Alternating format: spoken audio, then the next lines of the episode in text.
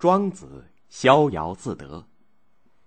战国时期是各种思想学派百花齐放、百家争鸣的时期，几乎和孟轲同时代。宋国又出了一个思想家庄周。孟轲的王道遭到了庄周的反对和嘲弄。庄周出生于宋国的蒙地，就是现在的河南商丘的东北。从小的时候家境十分贫困。有一回，他的母亲病了，家里都揭不开锅了，不得已，年少的庄周就向当地的一个小官监和侯借粮。监和侯欺负他年轻。就捉弄他说：“我现在没粮食，等到秋天收获以后吧，你再来借。”聪明的庄周就对他说：“让我来给你讲个故事。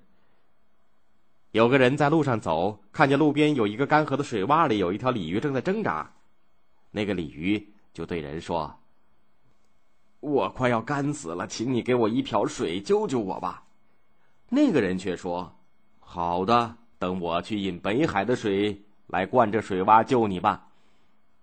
那条鲫鱼就说：“谢谢你，等你引来北海的水以后，就到卖干鱼的摊儿上去找我吧。”庄周从小就饱尝了贫困的滋味，看够了诸侯混战、互相争权夺利给人民造成的灾难，因此他不愿意去当官和统治者合作，再去帮助他们压迫剥削人民。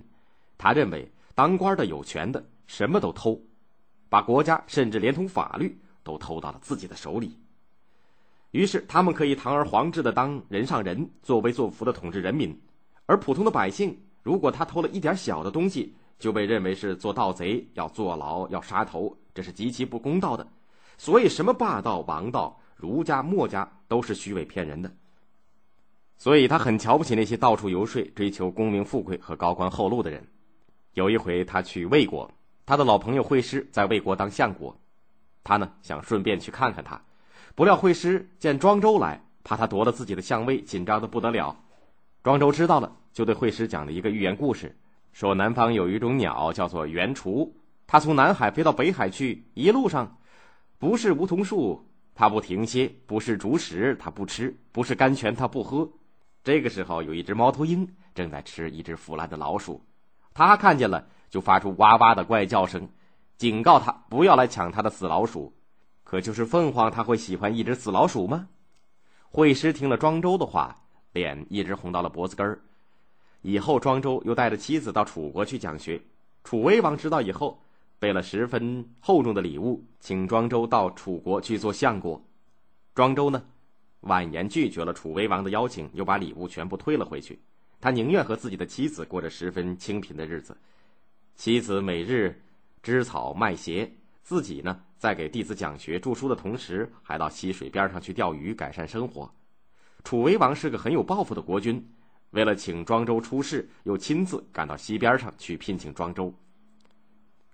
庄周看也不看楚威王，只管在河边垂钓。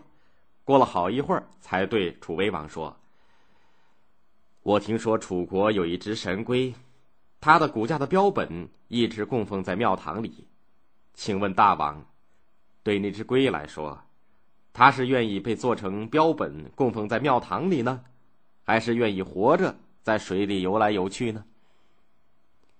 楚威王一时没有反应过来，就说：“按理说，他应该愿意活着在水里自由自在的游来游去吧？”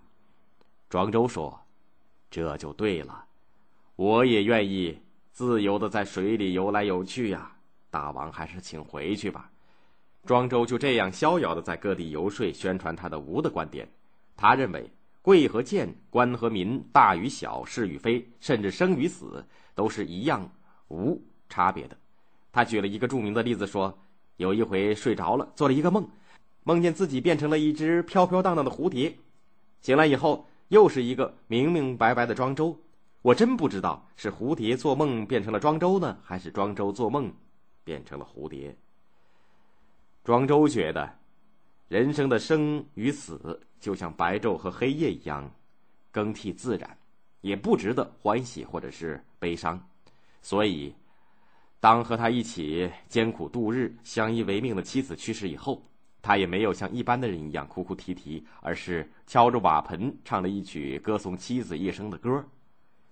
庄子觉得许多事情都是人力所不能及的，一切都应该顺其自然。这个自然就是天地万物、自然界本身的发展规律。这个规律叫做道。所以呢，后人把老子和庄周的学说统称为道家。